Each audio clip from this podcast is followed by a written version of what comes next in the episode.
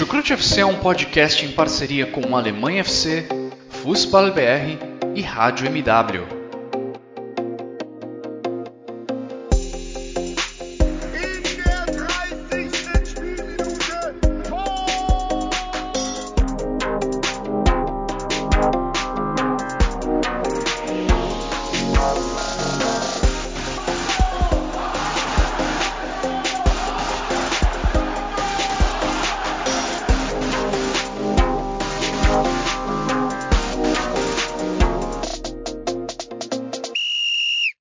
Sejam muito bem-vindos, fãs da Bundesliga. O meu nome é Guilherme Ferreira e eu recebo vocês para mais uma edição do Chucrute FC, uma edição em que vamos falar sobre a segunda rodada do campeonato alemão. E após duas rodadas, após dois finais de semana, só um time mantém 100% de aproveitamento. Esse time é o Wolfsburg, que consequentemente lidera a tabela do campeonato alemão. E para me ajudar a dissecar o que de mais importante aconteceu nessa rodada da Bundesliga, eu tenho ao meu lado virtualmente, como de costume, outros dois integrantes do Chucrute FC. Primeiramente, eu dou as boas-vindas a Simone Paiva. Tudo bem por aí, Simone? E aí, Guilherme, ouvinte do Chucrute, o nosso amigo Jonathan, que será apresentado em breve. Mais uma, mais uma rodada, segunda rodada de Bundesliga segunda rodada que estou aqui. Vamos falar um pouco dos resultados. Alguns times que foram bem na primeira rodada já não foram tão bem nessa. Algumas surpresas e alguns jogos bem divertidos, como o jogo do Bayern de Munique do Colônia que a gente vai falar hoje. Pois é, um jogo bem emocionante esse que teve na Allianz Arena. Falaremos sobre ele daqui a pouquinho. Antes disso, duas boas-vindas ao Jonathan Gonçalves. Tudo bem por aí, Jonathan? Olá, Guilherme. Olá, Simone, ouvinte do Chucrute FC. Tudo bem por aqui? É uma rodada bastante legal aí, a segunda rodada, a segunda rodada que estou aqui presente. O Bayer Leverkusen que atropelou o Borussia Mönchengladbach, né, 4 a 0. Acho que foi talvez o placar que mais me, me surpreendeu nessa rodada. Teve também esse atropelo do Leipzig com 4 a 0 também em cima do, do Stuttgart mas o que me surpreendeu mais mesmo nessa rodada foi o Leverkusen atropelar o Mönchengladbach. O Wolfsburg, né, 100% de aproveitamento, começando muito bem aí o Lucas Nemecha, que é um jogador que já tinha passado pelos Lobos, agora voltou e fez o gol da vitória, uma vitória de virada em Berlim, que deu aí os três pontos e estão na frente da tabela lá, né, começam muito bem a temporada, como também na temporada passada começaram bem, e demorou até, acho que foi até a 11 ou 12 rodada sem ser derrotado, né? Pois é, duas vitórias apertadas do Wolfsburg até agora, mas que foram suficientes para colocar a equipe dos Lobos lá na primeira colocação. Mark Van Bommel, pelo menos na Bundesliga, começando com bons resultados. Aconteceu lá aquela eliminação bizarra da Copa da Alemanha, mas pelo menos no campeonato alemão as coisas vão andando nos trilhos. E como a Simone falou, né, algumas mudanças meio surpreendentes da primeira para a segunda rodada aconteceram. A gente teve, por exemplo, o Jan Sommer fechando o gol na abertura da Bundesliga contra o Bayern de Munique e nessa rodada tendo uma tarde terrível contra o Bayern Leverkusen. Borussia Dortmund que goleou, venceu bem o Eintracht Frankfurt na primeira rodada, agora decepcionou perdendo para o Freiburg. E a gente teve ainda o Leipzig, que foi talvez a principal decepção da primeira rodada, atropelando o Stuttgart, que vinha empilhando gols nesse início de temporada, então muita coisa mudou de uma semana para outra. E a gente começa a nossa discussão falando do Bayern de Munique. Uma semana que acho até que foi de alívio para a equipe do Bayern, depois, da, depois do empate na primeira rodada contra o Borussia Mönchengladbach a equipe do Julian Nagelsmann, primeiro na terça-feira, conseguiu o título da Supercopa da Alemanha contra o Borussia Dortmund, uma vitória por 3 a 1 com Lewandowski mais uma vez sendo decisivo, marcando dois gols. Julian Nagelsmann conquistando seu primeiro título na carreira. E agora no final de, no final de semana, neste domingo, o Bayern de Munique venceu o Colônia por 3 a 2. Um jogo emocionante, dramático, com cinco gols sendo marcados no segundo tempo. E foi uma semana de alívio para o Bayern de Munique, não só dentro de campo, como também fora dele. porque o Bayern de Munique ainda não confirmou, mas segundo alguns repórteres bem informados sobre o clube, as renovações de Goretzka e Kimmich estão bem encaminhadas. Os dois devem permanecer aí por mais alguns anos no Bayern. Queria te ouvir, Simone, sobre essa partida do Bayern hoje e sobre essa semana como um todo, uma semana que é para fazer o torcedor respirar aliviado. Bom, tinha que estar tá, justo no episódio que vai falar da Supercopa e da rodada, tinha que estar tá dois torcedores do Borussia Dortmund aqui, né? Mas é isso aí. Mas falando primeiro da Supercopa, é... o Borussia Dortmund pode até jogar razoavelmente bem, mas existe existe um bloqueio mental. Eu acho que Acho que depois do último jogo da, rodada, da temporada passada, que o Dortmund abriu 2 a 0 e tomou a virada, ficou bem claro esse bloqueio mental. E, e também como o Dortmund, neste momento, né, ele é dependente do Haaland, né? O fato do Haaland ser bem marcado no jogo contra na Supercopa foi vital para o Borussia Dortmund ter pouquíssimas chances, né? O único gol sair com o Marco Reus e o Haaland quase não teve oportunidade, né? Então isso já fica bem claro, né? Mas aí a Supercopa é aquele título, né? Normalmente é a chance do Dortmund ganhar um título, né? Já o Bayern de Munique, né? Tem outras É mais um para a galeria. Mais um, né? Vai lá, nem tem mais onde enfiar a Supercopa, mas tudo bem. E falando sobre as renovações, né? É extremamente importante, eu acho que para o fato que a gente pode pensar que o Bayern de Munique está passando por um processo né, de renovação. Eu acho que aquelas saídas dos últimos anos, as saídas do ano passado também, que saiu o Ravi, saiu o Boateng, é, Alaba fato, agora. O Alaba, eu acho que a, o Bayern de Munique ele está se colocando numa fase de transição, né? E é importante ter, é, ter peças, ter jogadores que se identificam, né? O Kimmich é um, é um baita jogador, eu acho que não tem nem mais o que a gente falar muito aqui do Kimmich. E ele é um jogador que se identificou mesmo desde que ele chegou com o Bayern de Munique. Ele é um jogador que é, é, aquele jogador que tem raiva, né? Que ele joga com vontade mesmo, assim, dá, dá, dá vontade mesmo de ver o Kimmich jogar, tanto tecnicamente quanto emocionalmente, né, falando. E, e ele e o Goretzka fizeram uma é, uma, é uma grande parceria que tem naquele meio de campo do Bayern de Munique, né? Então, manter esses dois jogadores é importante. E, e, também, mas também põe em xeque um questionamento. A gente sabe que eles vão ficar e eles vão ter um baita aumento salarial, né? não sei se vocês viram os valores, mas rondam entre 15 e 20 milhões anuais. Então, assim, que times da Bundesliga podem pagar esses salários? O segundo time mais rico da Bundesliga, que é o Borussia Dortmund, o máximo que paga é 10 milhões. Então, isso já põe mais um questionamento na Bundesliga. Então, é complicado lidar com o Bayern de Munique. E o fato do Bayern de Munique subir tanto o salário desses jogadores vai, vai de frente com o mercado, né? Porque se eles não subissem o salário desses jogadores, possivelmente eles iriam embora, porque há times que pagam esses salários fora da Alemanha. Então, o fato de ter conseguido dar espaço é importante, mas também acho que fica muito a dúvida do, dos próximos passos de contratações do Bayern de Munique eu confesso que não confio muito no Salim, a Mizit, uhum. então, né, o Bayer teve saídas bem complicadas da diretoria, mas isso é futuro, né? Não sei se mais alguém quer completar, senão eu vou falar do jogo, né? Que eu já falei demais. Não, falando do, dessa questão fora de campo, o Kimmich agora só vai ficar abaixo do Lewandowski em termos de salários no Bayern de Munique, né? Não dá para dizer que é injusto, mas enfim, vai, vai ganhar bem o Kimmich. E é interessante que tanto o Kimmich quanto o Goretzka devem renovar até 2026. Então é uma parceria aí que deve durar pelo menos mais cinco anos lá no Bayern de Munique. E tem uma outra questão fora de campo importante também que eu vi que a, o jornal Bild publicou nesse final de semana. O Karl-Heinz Rummenigge deixou o cargo dele, né, recentemente, no início do ano, se eu não me engano.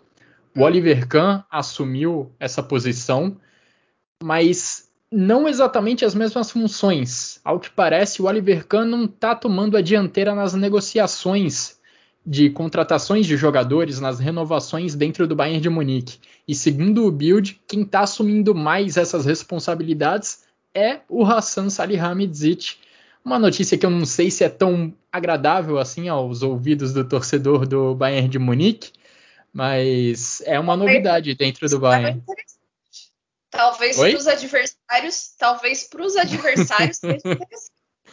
Pois é, diante das críticas que o, que o Brasa vem recebendo, vejamos como vai ser o trabalho dele, né?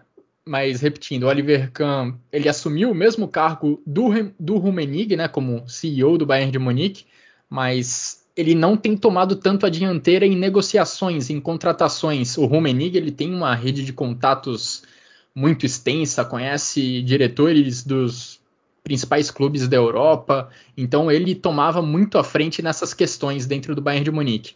Agora, quem parece que vai assumir mais essa responsabilidade é o Hassan Salihamidzic. E olha, se por um lado ele vem recebendo muitas críticas da torcida do Bayern de Munique, essas renovações com Kimmich e Goretzka são, por que não, um bom sinal, né? O Bayern de Munique vem passando por uma renovação grande na defesa, com as saídas recentes que você falou, Simone, de Javi Martinez, Alaba e Boateng. Em breve, porque não vai ter que passar por uma renovação no ataque, né? Thomas Müller e Lewandowski não estão ficando mais jovens.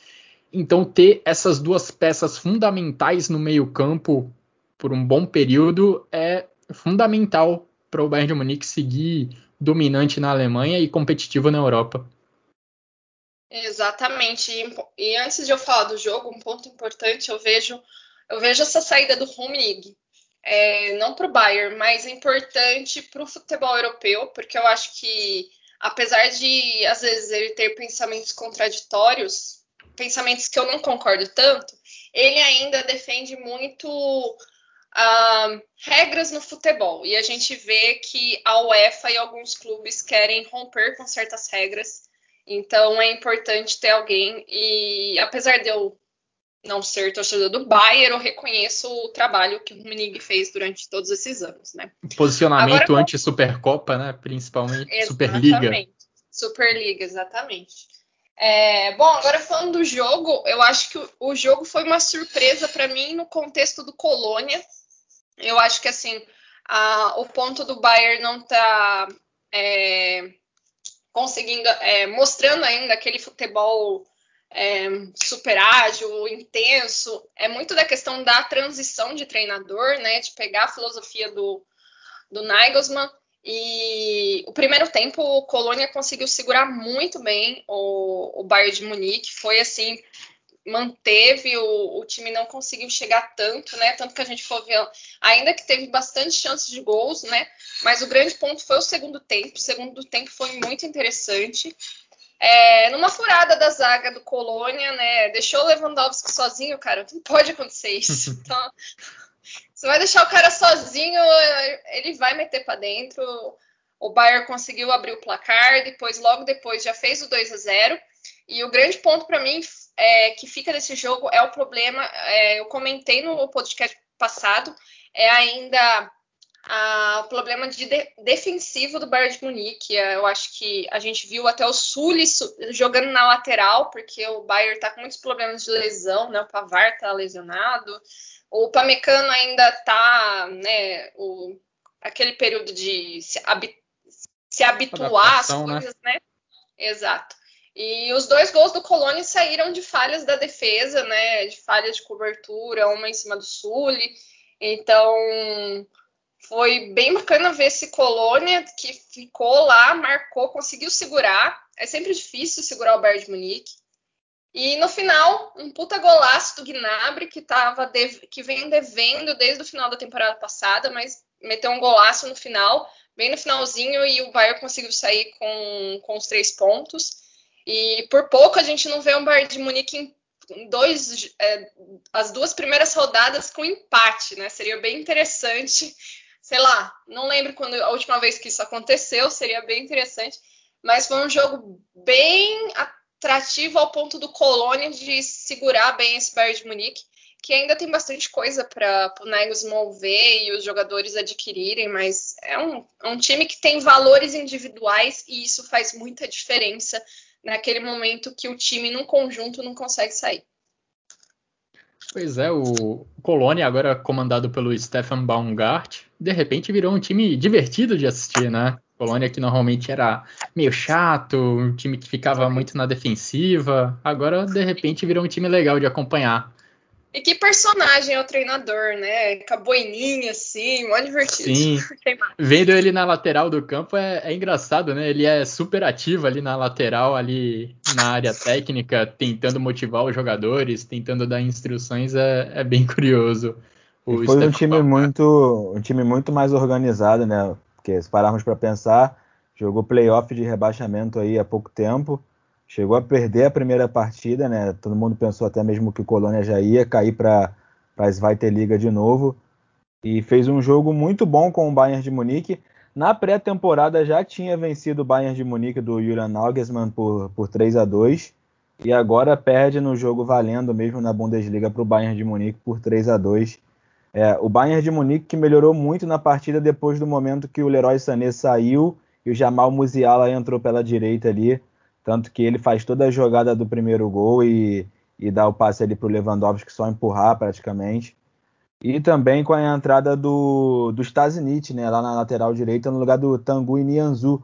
Nianzu que é zagueiro de origem, mas está jogando pela direita ali como lateral. O Bayern que nos últimos anos tem, tem sido assim, né? Contrata jogador para ser zagueiro e começa a colocar para jogar nas laterais também, para meio que desenvolver ali a polivalência em, em seus atletas defensivos, eu vejo dessa forma, porque a maioria dos zagueiros, como o Pavar também fazia já isso no Stuttgart, mas quando chegou ao Bayern também começou a fazer isso com mais frequência, de jogar pela lateral, pela defesa. O, o próprio o próprio Sul, como a, a, a, Simone citou, ele jogou também já pela lateral.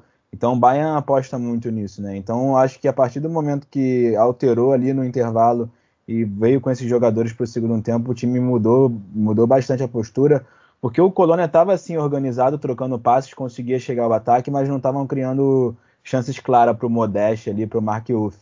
Depois que tomou os dois gols, eu nem acreditava que os bodes é, poderiam, poderiam lutar pelo empate, mas fizeram dois gols muito rápido com o Modeste e o Mark Uff. Só que aí lá, na, lá faltando uns, uns 20 minutos para o fim do jogo, com o passe do Kimmich, o Gnabry decidiu o jogo, mas é, é, legal de ver como a postura do Colônia, né, nessa temporada. E o Bayern de Munique, como a Simone falou, é um time que ainda está nessa, nessa, nessa questão de transição do treinador, né, melhorando a cada dia. E daqui a pouco vai estar tá um pouco mais alinhado aí com o que, que o Julian Nagelsmann quer para essa equipe. E tem uma questão importante sobre esse jogo ainda, porque o primeiro tempo do Bayern de Munique não foi bom. A equipe finalizou muito pouco, teve pouquíssimas chances para abrir o placar. E o Leroy Sané foi substituído no intervalo depois de ser vaiado pela torcida. Houve algumas vaias direcionadas ao Leroy Sané durante o primeiro tempo. Ele mais uma vez não teve uma boa atuação.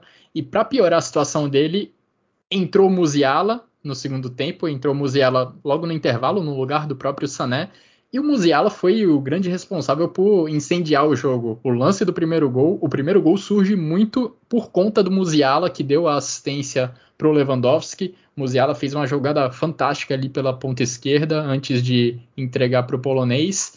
E aí acaba gerando, não Musiala, claro, né? Mas essa situação do Sané fica bem complicada para o Bayern de Munique, porque é um jogador que custou dinheiro, custou bastante dinheiro. O Bayern de Munique, que é um time que, curiosamente, não costuma investir tanto, justamente quando colocou, tirou dinheiro do bolso, acabou agora não dando muito certo, né? Até agora, nesse caso do Sané, um jogador que demonstra muita irregularidade. E agora tem essa questão extra-campo para lidar. O próprio Julian Nagelsmann falou durante a partida, criticando essas vaias que foram direcionadas ao Sané, dizendo que elas não trazem nada de de relevante. Vamos ver, né? Dentro dessa irregularidade dos pontas do Bayern de Munique, Sané, Coman, Gnabry, eles têm muitos altos e baixos. Musiala pode se aproveitar disso para ganhar espaço. É, do, só para a gente fechar o Bayern, dois pontos. Eu ia comentar que o Sané vem sendo uma decepção, né? Desde que ele chegou, ele não conseguiu se encaixar, não conseguiu encontrar o seu ritmo. E o Jonathan falou do, da questão do, do Bayern de adaptar né, esses jogadores para as laterais. Eu acho que isso é um, isso, o problema do Bayern de Munique mostra muito um problema que a seleção alemã está tendo, né? De lateral. O futebol alemão está sem laterais é, com qualidade, né? Depois de ter Philipp Lahm, é, é, complicado. Está complicado. E aí você vê esse problema no, no, no, no maior time alemão, né? Não tem como ser diferente. É, uma questão aí pro, pro Bayern de Munique resolver, ainda mais agora com o Pavar fora de, fora de combate. O Pavar que está lesionado e o Stanisic que está aí na maior parte do tempo cumprindo a função de lateral direito. Agora, vocês sabem, por acaso, quando foi a última vez que o Bayern de Munique não marcou um gol durante um jogo oficial? É um recorde impressionante que o Bayern de Munique quebrou nesse domingo contra o Colônia. O Bayern de Munique chegou a 74 jogos consecutivos, marcando pelo menos um gol em jogos oficiais. Isso é um recorde entre os times das cinco principais ligas da Europa. O recorde anterior pertencia ao Real Madrid, que tinha marcado gol em 73 jogos seguidos na temporada entre 2016 e 2017. Agora o Bayern de Munique quebra essa marca e olha, eu não vejo perspectiva de, de parar essa sequência. E a última vez que o Bayern de Munique não marcou um gol foi em fevereiro de 2020. Tem um ano e meio, praticamente, que o Bayern de Munique está sempre marcando pelo menos um gol sempre que entra em campo. E esse jogo de fevereiro de 2020 foi contra o Leipzig. Leipzig, que é o nosso assunto agora, Leipzig conseguindo uma reação importantíssima nessa temporada, nesse campeonato alemão, depois de sair frustrado de campo com a derrota por 1 a 0 diante do Mainz na rodada de abertura. A equipe comandada pelo americano Jesse March venceu a equipe também comandada por um americano, Stuttgart, que tem o Pellegrino Matarazzo como treinador. Pellegrino Matarazzo que não é um nome tipicamente americano, digamos assim, longe Mas disso. É mais italiano, né? A Simone pode pois falar. É. pois é. Você tem tudo para falar que é um nome italiano, mas na verdade o Pellegrino Matarazzo é americano. E, por que não dizer, o Stuttgart foi atropelado nesse jogo contra o Leipzig. O Leipzig dominou totalmente a partida, venceu por 4 a 0 e olha, venceu com facilidade. Com uma hora de jogo, com 60 minutos, a partida já estava definida. Se eu não me engano, os quatro gols já tinham sido marcados a essa altura, Simone. Depois de, de abrir o campeonato com, com uma vitória ampla, né? O Stuttgart venceu a, na primeira rodada com 5 a 5 a 2, né? 5 a 2. E aí vai visitar o Leipzig que vinha de uma derrota, né? De e toma quatro e assim, foi.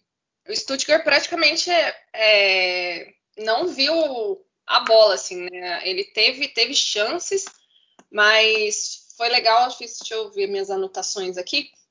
Só um Até ponto que... antes de, de você conferir: foi 5 a 1 para o Stuttgart na primeira rodada contra uhum. o Greuther Fürth. E na primeira rodada da Copa da Alemanha, o Stuttgart também já tinha, já tinha atropelado. Exato.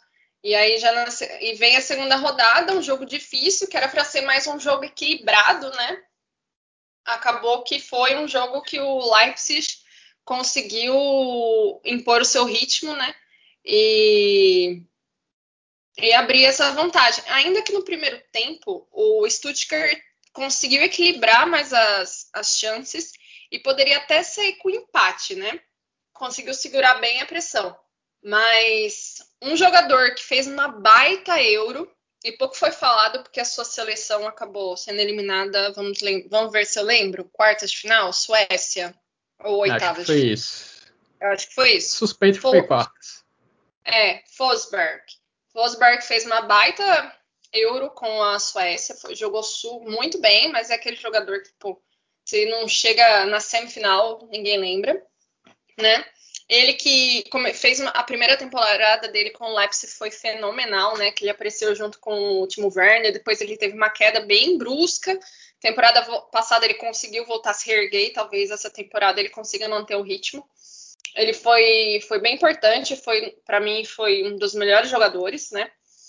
E aí, e aí teve também a estreia com dois gols do. Nossa, vamos ver se eu consigo fazer esse nome, gente. Eu tenho um sério problema com alguns nomes, né? Tem um jogador grego de tênis que eu não consigo falar o nome, aquele grego lá.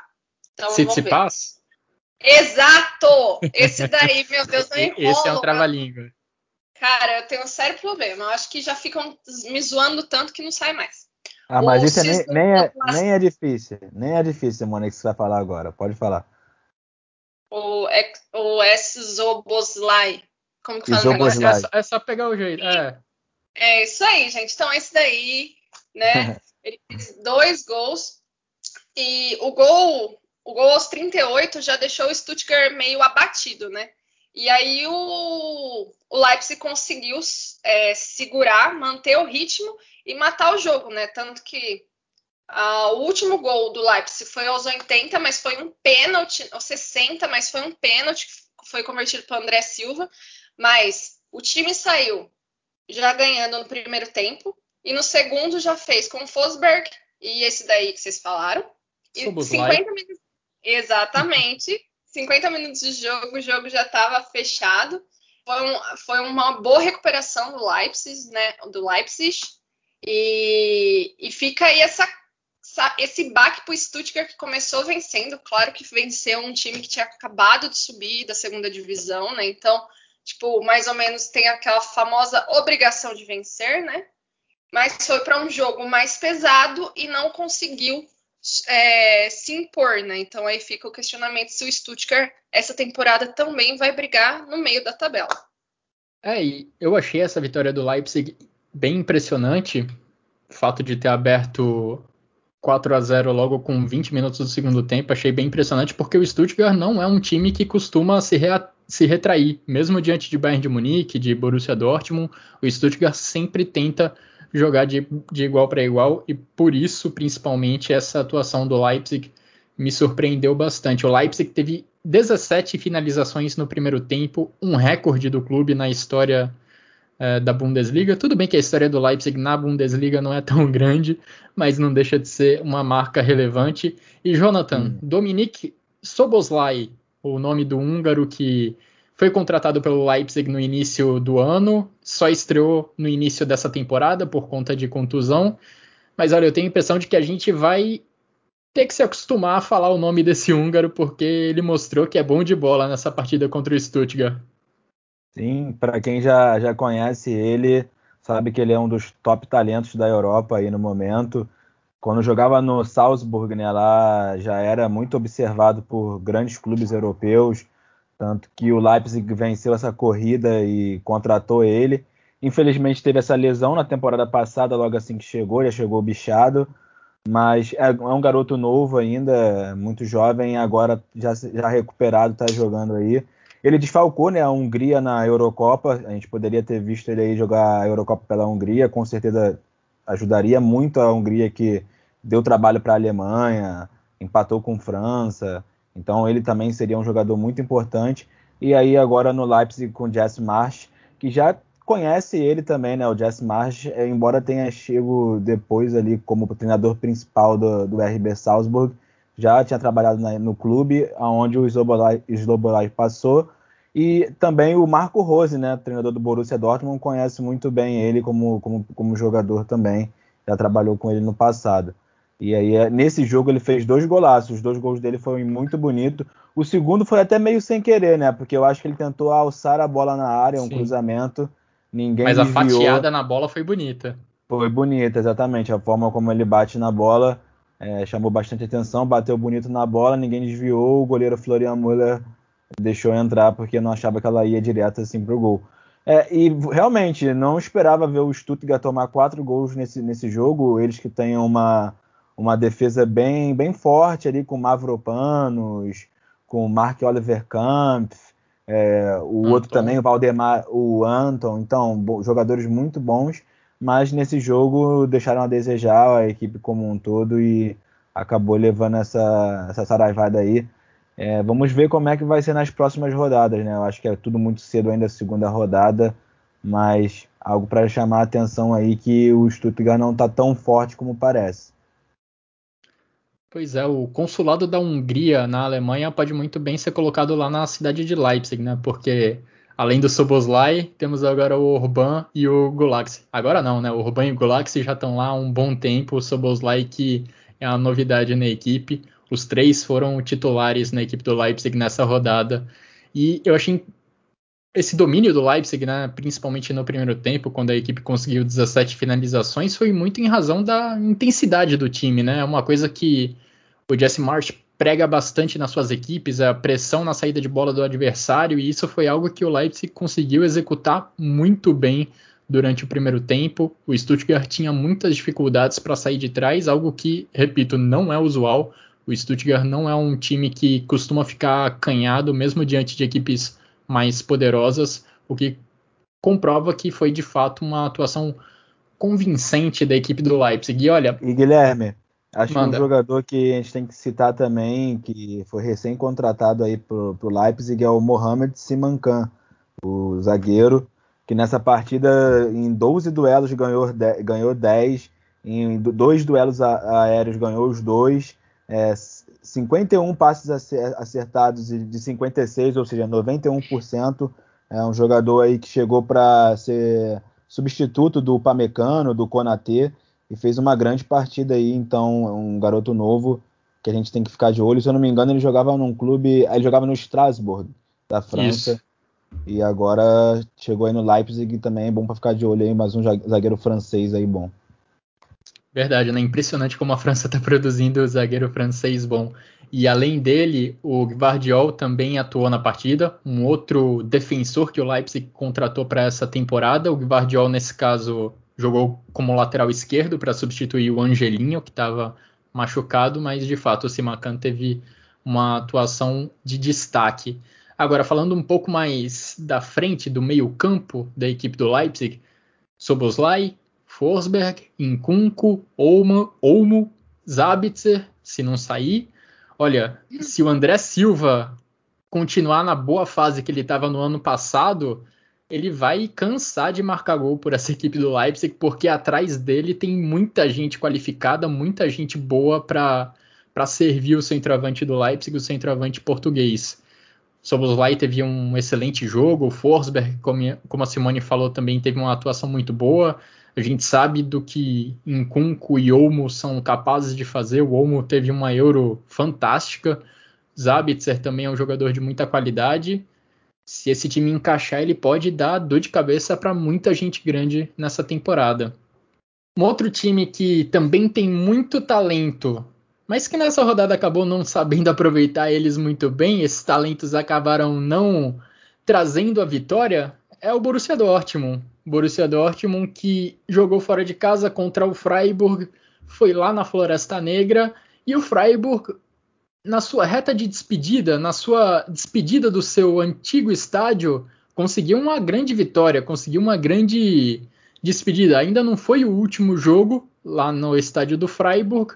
Freiburg se prepara para mudar de casa e venceu o Borussia Dortmund por 2 a 1 Grande vitória da equipe do Freiburg, Jonathan. E o Dortmund acho que dá para dizer que não mereceu vencer, pelo menos na minha visão, não mereceu vencer essa partida. Apesar de ter 76% de posse de bola, 18 finalizações contra 7 do Freiburg, principalmente ali no começo do jogo, até boa parte do segundo tempo, as grandes chances que apareceram foram do Freiburg. É verdade, Guilherme. O Dortmund deixou a desejar é, já é habitual, né? Toda temporada perder pontos para equipes que são mais fracas tecnicamente. É, o Freiburg pode se orgulhar que as duas últimas partidas eles vão poder dizer, né? No, nesse que vai ser o antigo estádio, no Tivasvad Stadium, venceu do Dortmund, porque na temporada passada foi 2 a 1 também e agora vence por 2 a 1 de novo do Borussia Dortmund. Também acho que teve um pouco de azar, acho que o jogador de destaque do, do Dortmund na partida foi o, o Bellingham, Jogou muito, não à toa fez o gol. Ele mereceu aquele gol porque ele já tinha perdido um, uma chance que o goleiro Flecken foi muito bem e depois cabeceando uma que foi na trave é, e faz, fez esse gol quando já estava 2 a 0 pro, pro, pro Freiburg. O gol, do, o gol que abriu o placar foi muito cedo, né? Com cinco minutos, uma falta. Golaço. Um golaço. O Vincenzo Grifo é um italiano que eu já cito há muito tempo a qualidade dele. Ele, ele inclusive, foi convocado para Euro com a Itália no, no, no, plantel que te contava com mais jogadores, né? Que depois teve os cortes, né? Ele acabou sendo um dos cortados mas foi lembrado pelo Roberto Mantini, né? Então é um jogador que realmente tem muito talento. Bateu uma falta lá indefensável para o Gregor Kobel, o novo goleiro, que até tentou se esticar, mas não conseguiu. E tomar o gol muito cedo, jogando fora de casa, sabe que as coisas também já mudam bastante, né? O clima já, o ritmo do jogo já é outro. Eu acho que o Dortmund até criou, criou muitas chances, só que na hora de dar o, a, o último passe ou a finalização mesmo pecou, né? Isso já vem acontecendo já há um tempo. Acho que o time precisa mesmo melhorar nessa questão da finalização. Não pode existir essa dependência de, de Erling Haaland, assim como um tempos atrás existiu uma super dependência que talvez exista até hoje, de certa forma, no Bayern de Munique em relação ao Robert Lewandowski. Acho que quando tiram esses grandes jogadores, esses grandes atacantes das suas equipes, elas ou elas não rendem da melhor forma, né? E agora com o Daniel Malen, que o Dortmund acabou de contratar, ele que está jogando até bem, regular, mas ainda não se encontrou. A verdade é essa. É, tá deixando a desejar na hora de finalizar ali, já perdeu algumas oportunidades. Acho que até mesmo no jogo da Pocal ele teve uma grande chance de, de fazer o primeiro gol dele. Um, o zagueiro cortou em cima da linha, algo parecido com isso.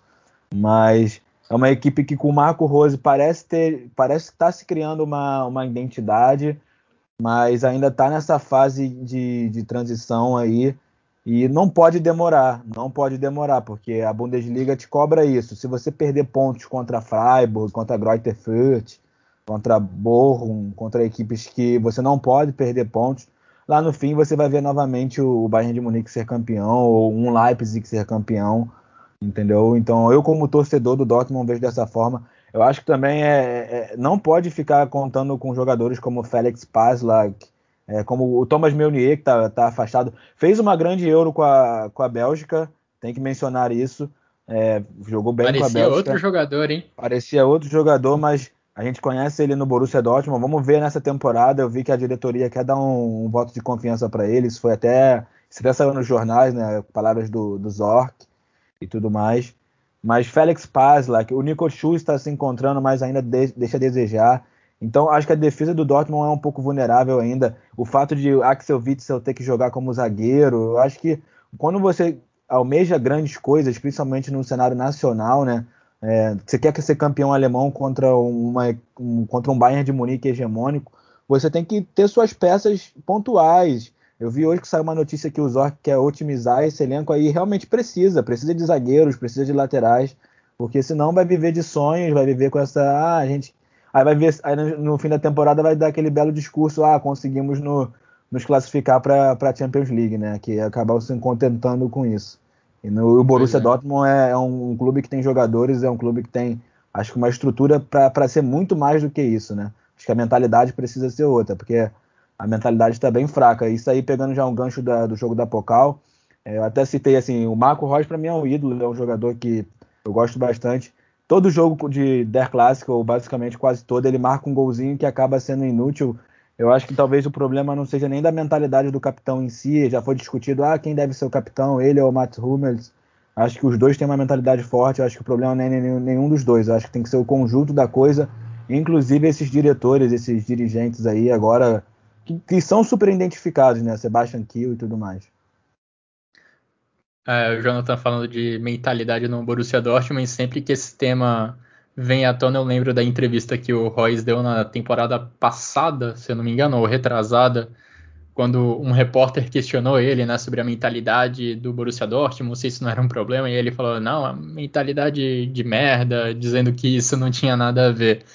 Mas, enfim, de fato, esse problema de elenco é bem relevante para o Borussia Dortmund. No guia da Bundesliga, eu lembro que eu comentei sobre o elenco do Bayern de Munique ser curto para quem pensa em disputar uma Champions League, quem pensa em disputar o título europeu. No caso do Dortmund, acho que o elenco é curto, inclusive para quem pensa em disputar um título alemão, né? Em quem pensa em para quem pensa em coisas grandes a nível doméstico, porque você não pode com Guerreiro machucado, Meunier machucado, ter Nico Schultz e Paslak como reservas imediatos. Os dois estão num nível bem abaixo, principalmente você considerando o lado esquerdo.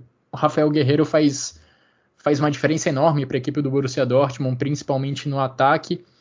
Tem esse fator que já foi mencionado do Axel Witzel precisar ser improvisado na defesa, o que também é, é um improviso que é bem questionável, né? Tudo bem, o Axel Witzel até consegue cumprir bem a função dele, mas não é o tipo de improviso que um candidato, um postulante a título da Bundesliga deveria deveria fazer, não é mesmo, Simone? O que, que você viu dessa atuação do Borussia Dortmund aí contra o Freiburg? Bom, primeiro que eu falei no episódio passado que não pode se iludir. Né? O torcedor do Borussia Dortmund se ilude na primeira rodada com a vitória de 5 a 2 tipo, não conhece o time que torce. Ainda bem que e você avisou. Nem... Exatamente, porque é... E eu não vou nem falar da questão de mentalidade agora. Eu acho que eu falei da questão da Supercopa, já tá nesse ponto com o Bayern mas é da questão mesmo de, de time. É, que nem vocês falaram, não dá para o Borussia Dortmund querer competir, mesmo para vaga na Champions, cara. Mesmo para vaga na Champions e para classificar na primeira fase da Champions, tendo Paslak e Nico Schultz para lateral. Entendeu? Não dá, não dá. É assim, é bizarro e é bizarro ter que colocar o Witzel na zaga, porque a gente não tem zagueiro. É, e isso não é um problema de hoje. Eu acho que esse problema defensivo do Borussia Dortmund, olha, deixa eu ver, desde quando que reclamo? Faz tanto tempo, porque assim, é, o Hummels ele foi embora e voltou, e a gente continua com problema de zaga, entendeu? É, não mudou. É, veio algumas peças, mas é, umas não encaixaram, né? O Toprak veio, não funcionou, já foi embora. O, o, Bartra veio, até parecia que ia funcionar, mas eu acho que a questão da bomba fez ele voltar para a Espanha. É, então, assim, não dá para um time é, querer vencer só com ata meia, atacante e pontas. Não dá. Um time, um, um time, é um time, é um conjunto, do gol ao atacante, passa por tudo. Então, assim, não dá para a gente ficar, o Hummels não pode jogar, a gente não tem quem para pôr do lado do Akanji. Então, assim, é, a gente entende o ponto que o Borussia Dortmund não é um clube que gasta horrores, nem é um clube que tem um dinheiro exorbitante. A crise do Covid, etc., afetou, mas se um time pode pagar 30 milhões por um ponta, como fez com o Marley, ele pode pagar 30 milhões por um zagueiro. Entendeu? É, toda temporada o Dortmund arranja dinheiro para comprar um cara lá da frente. Por que, que ele não consegue arranjar para pôr um cara de defesa, para procurar um lateral? Então, assim, é absurdo. E eu não vou ficar falando, senão vai virar o podcast do Borussia Dortmund, né? Vamos falar do jogo. É, vamos falar do Freiburg. O Freiburg fez um jogo consistente pra caramba. É, ele conseguiu. É, ele, ele era aquele time, ele não ficava com a bola. Tanto que você vai ver as estatísticas, o Borussia Dortmund tem praticamente tá 69, mas 70% de posse de bola, né? foram dados mais de 683 passes contra 188 do Freiburg, ou seja, o Freiburg precisou de poucos toques, tanto uma de bola parada, né, para fazer o primeiro gol, que foi um golaço, né, e o segundo gol. E assim, ele deixou o Borussia Dortmund com a bola, ele deixou o Borussia Dortmund rodar, fazer o que ele queria, mas que o Borussia Dortmund não conseguisse chegar lá para fazer o gol. O Dortmund, ó, a gente vai olhar, foram no total 19 chances de gols, mas apenas 3 diretas.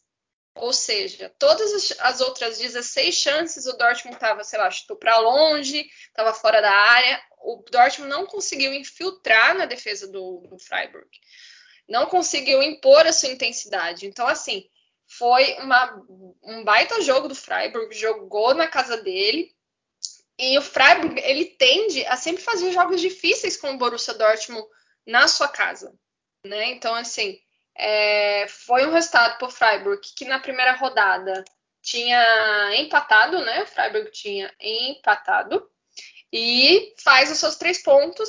E o Borussia Dortmund, que tinha feito um baita resultado, vencendo de 5 a 2 com o Frankfurt, né? Porque apesar do Frankfurt estar tá passando por essa transição com os problemas defensivos, ainda é o Frankfurt um time que é, sempre deu problema para o Borussia Dortmund nas últimas três temporadas, né? E, e esse jogo, sim, deixou bem cl mais claro os problemas defensivos do Borussia Dortmund. E o Freiburg, eu vou te dizer que ainda não dá para a gente dizer o que vai ser o Freiburg essa temporada, porque o Freiburg é muito aquele time. A gente viu ele na temporada retrasada ter um ápice muito grande, subir, tá brigando por vaga na Liga Europa e de repente capotar. Então, assim, o Freiburg é aquele time que às vezes a gente precisa de uma gama de rodadas para dizer o que a gente espera mas foi merecido. O Dortmund em nenhum momento mereceu a vitória. Então fica aí o alerta para a diretoria do Borussia Dortmund pela quadragésima centésima vez em buscar defensores. pois é, e o Freiburg, trazendo a informação mais completa, ele vai disputar seus três primeiros jogos em casa nessa Bundesliga no seu antigo estádio, digamos assim, né? jogou já contra a equipe do Borussia Dortmund nesse final de semana, vai jogar ainda contra o Colônia e contra o Augsburg. Augsburg no dia 26 de setembro, data que deve marcar a despedida do Freiburg do seu estádio. A mudança para Casa Nova deve acontecer muito em breve, daqui pouco mais de um mês. E o Freiburg, que ainda jogando em seu antigo estádio, digamos assim, foi bem ameaçador em contra-ataques, né? A equipe do Freiburg, como a Simone falou, precisou de poucos toques na bola para conseguir finalizar, para levar perigo ao Kubel. O Freiburg, até antes do intervalo, teve uma chance claríssima para ampliar, ampliar o placar, mas acabou desperdiçando. No segundo tempo, sim, a equipe conseguiu ampliar para 2 a 0 e depois o Borussia Dortmund conseguiu até diminuir o placar, mas sem muito tempo para. não conseguiu reagir, não conseguiu criar muito mais oportunidades para chegar ao empate. Os gols do Freiburg foram marcados pelo Vincenzo Grifo, né, como a gente falou, num golaço de falta, e o Salai no segundo tempo, no início do segundo tempo, marcou para a equipe do Freiburg, marcou 2 a 0, né? E agora avançando para outro jogo que tivemos nessa rodada, já falamos da goleada do Leipzig contra o Stuttgart. E agora a gente tem na nossa pauta a goleada do Bayer Leverkusen contra o Borussia Mönchengladbach. E foi um sábado em que, olha, deu tudo errado para o Borussia Mönchengladbach.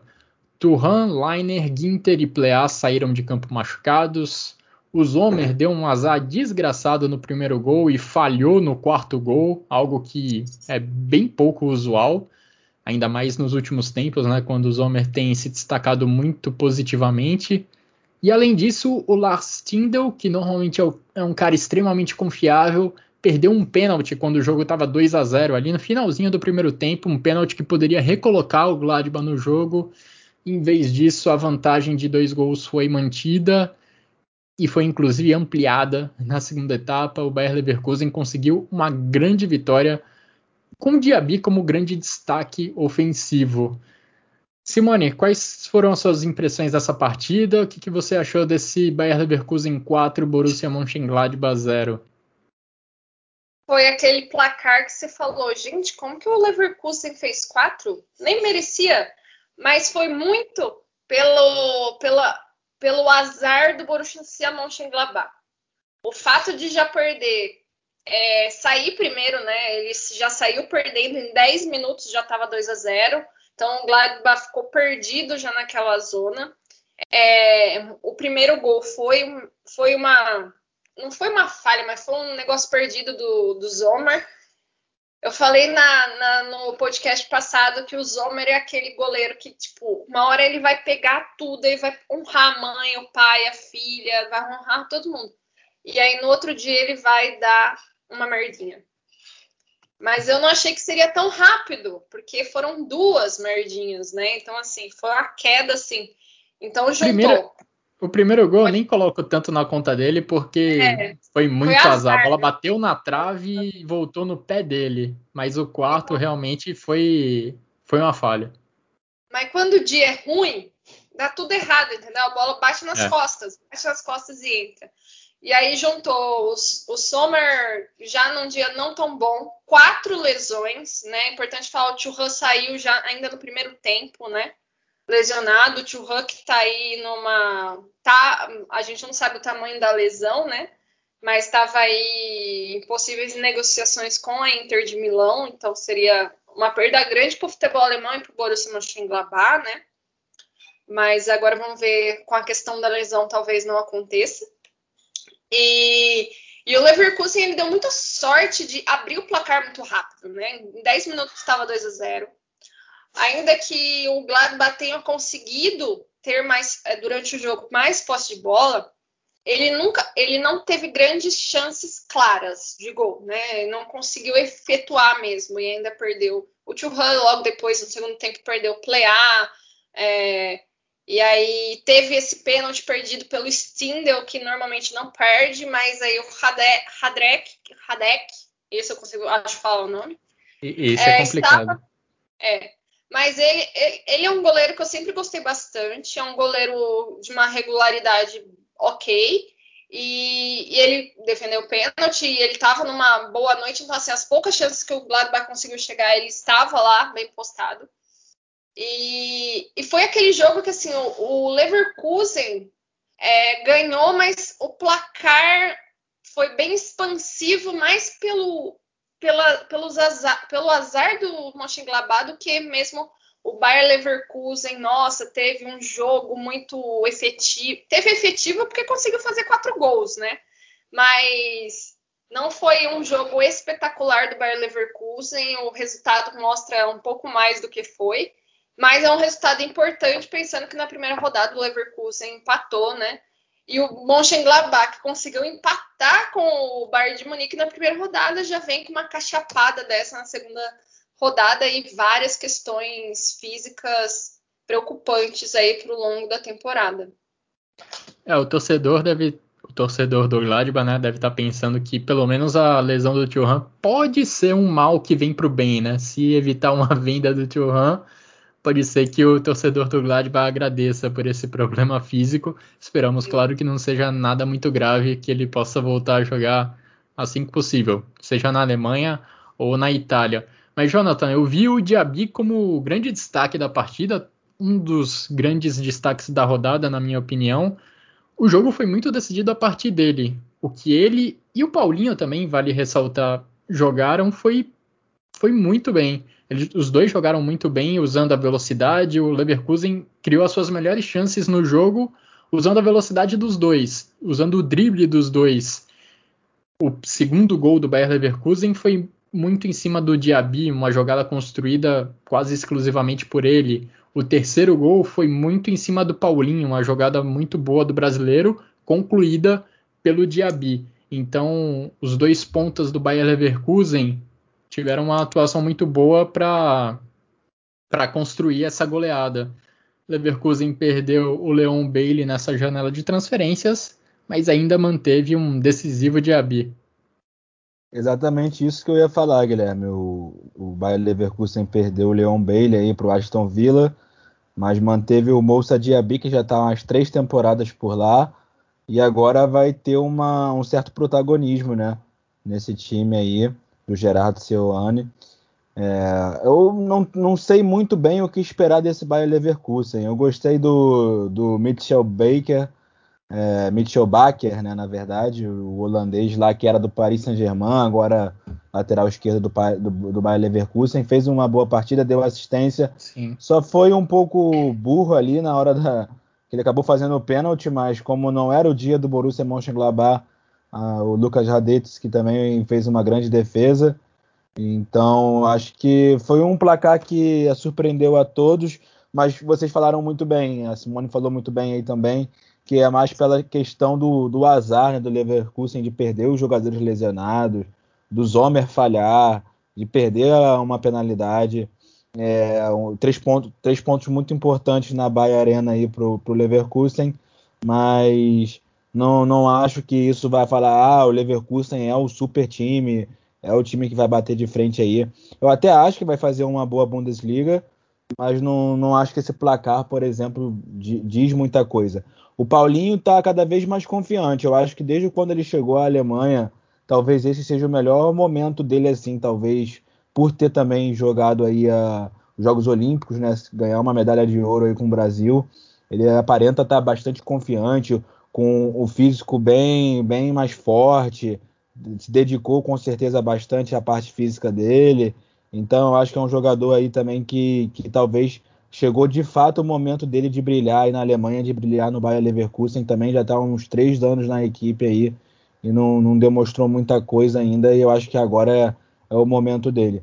É, o Ezequiel Palacios também, o argentino, fez um jogo muito bom ali no meio campo, acabou Sim. sendo substituído também, acho que para preservar ele, há não muito tempo atrás ele teve uma, uma lesão na coluna aí que foi até séria, então voltou já tem uns tempinhos, mas a gente não sabe aí como é que é a questão física dele. Então o Leverkusen mereceu a vitória, mas um, um, um Borussia Mönchengladbach bastante azarado. Ele que havia empatado com o Bayern de Munique, né, agora derrapando e derrapando feio em Leverkusen. É, pois é, você destacou o Mitchell Baker, né? E o jogo do Bayern Leverkusen passou muito pelos lados do campo mesmo o Diaby e o Paulinho, para mim, foram os protagonistas, mas o Baker apoiou bastante o, e Paulinho o pela... pela direita. Sim, é. Exatamente. A jogada do de um dos gols do Bayer Leverkusen sai é construída a partir de Paulinho e Baker pela esquerda e o Frimpong pela direita também ajudou muito o Diaby, o lateral direito, o Frimpong também teve uma boa atuação e no lado direito foi impressionante, porque os dois jogadores têm essa característica de velocidade, de drible curto, e eles infernizaram a defesa do Borussia Mönchengladbach com esses recursos, com dribles rápidos e aproveitando o espaço que a equipe tinha para contra-atacar e colocando velocidade. O Frimpong e o Diaby se destacaram muito nesses dois quesitos. Do outro lado, o Baker não tem tanto essa característica né, de velocidade, de drible, mas o Paulinho contribuiu dessa forma e o Borussia Mönchengladbach sofreu bastante com essa velocidade do Bayer Leverkusen pelos lados do campo. E para não dizer que foi tudo um caos na equipe do Borussia Mönchengladbach, me chamou mais uma vez a atenção a, a atuação do Florian Neuhaus. Acho que as poucas coisas positivas que surgiram ali na equipe do Gladbach surgiram dos pés desse jovem meia do Gladbach que já chama a atenção de muita gente grande no futebol europeu. E para a gente se encaminhar aí para o final dessa edição do Chucrute FC, quero passar pelos outros jogos que a gente teve nessa segunda rodada de Bundesliga. O Greuther Fürth empatou em 1 a 1 contra o Arminia Bielefeld, um jogo disputado nesse sábado. O Bochum venceu conseguiu sua primeira vitória nessa Bundesliga ao bater o Mainz por 2 a 0 em um jogo que teve um golaço do Gerrit Holtmann. O primeiro gol da partida foi um gol espetacular marcado pelo jogador do Bochum. No sábado nós ainda tivemos o líder do campeonato vencendo de virada. Wolfsburg jogou lá na capital da Alemanha e venceu o Hertha Berlim por 2 a 1. E uma curiosidade é que é o segundo jogo do Wolfsburg decidido por um gol. Na primeira rodada, o Wolfsburg venceu por 1 a 0. E o gol decisivo nas duas partidas surgiu em uma cobrança de lateral. Pode ser aí uma estratégia, algo que o Mark Van Bommel venha aprimorando durante os seus treinamentos e que vem dando certo. Nos dois jogos, o Wolfsburg conseguiu marcar um gol ali na sobra de uma cobrança de lateral. Bola jogada na área, a defesa não consegue afastar e aí no primeiro jogo, o Weghorst empurrou para o gol e nesse segundo jogo, o Nmecha marcou o gol da virada. O Frankfurt, a Eintracht Frankfurt, olha, o sinal de alerta acho que já está ligado lá para o Oliver Glasner, porque em três jogos do novo treinador do Frankfurt, ele não conseguiu nenhuma vitória. Nesse final de semana, a equipe empatou em 0 a 0 contra o Augsburg. E fechando a rodada nesse domingo, nesse domingo nós tivemos o jogo do Bayern de Munique e nós também tivemos o jogo do Hoffenheim contra o Union Berlim, empate em 2 a 2. Mas em relação ao Union Berlim, vale destacar o que eles fizeram no meio da semana, porque o Union Berlim estreou pela Conference League.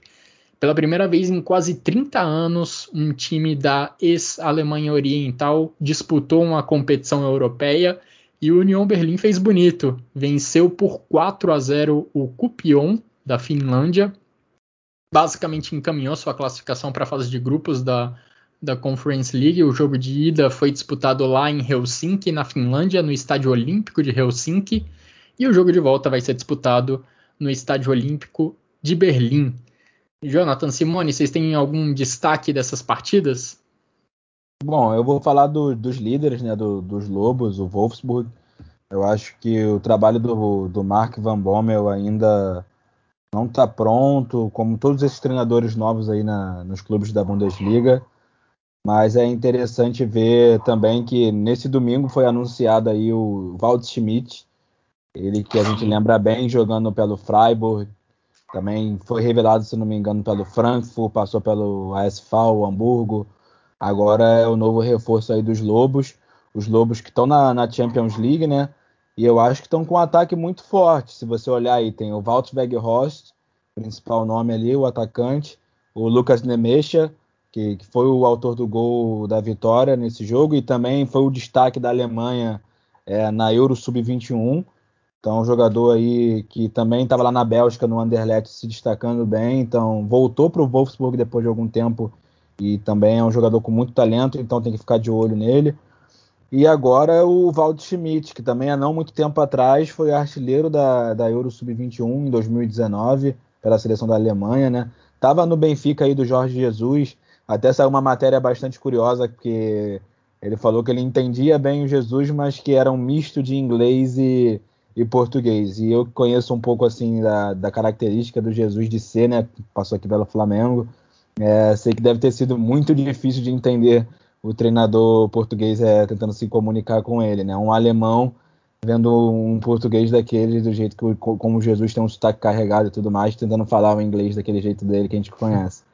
Então acho que ele é um grande reforço aí pro, pro Wolfsburg que está com um ataque, digamos que forte. Saiu o brasileiro João Vitor também no meio de semana, foi pro Al Jazeera, foi se esconder lá no futebol saudita lá. Eu acho que não tem que. Não, não, não, não, consigo entender um jogador jovem sair assim da, da, de um time que está na Champions League para ir para um país desse, se não for o dinheiro, né? Mas enfim. Pois é.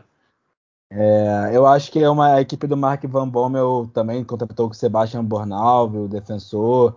É, nesse jogo eu, eu, cito aí o Xavier Schlager como um grande ponto. Ele, o Wolfsburg depois que tomou o gol do Hertha Berlim, eu achei que ia acabar sofrendo muito e não ia conseguir nem talvez empatar, mas foi e virou o jogo, né? E virou o jogo muito por esse, pro Schlager ter achado esse lindo passe enfiado ali entre a, a zaga do Hertha, entre ali o Niklas Stark, o Boyatá e o Ridley Baco, que é um jogador também de muito destaque aí, chegou à frente ali, finalizou e empatou a partida e o Nemecha virou lá no fim do jogo. Então, assim, é um Wolfsburg que vai precisar ainda se mostrar com o Mark Van Bommel, ainda está muito prematuro e vai, vai precisar ainda de tempo. É, pelo vou menos comentar... dentro de campo, o Wolfsburg vai indo bem. Diga, Simone. Não, vou comentar de dois jogos, é, começando com esse que vocês falaram, né, do Hertha e Wolfsburg.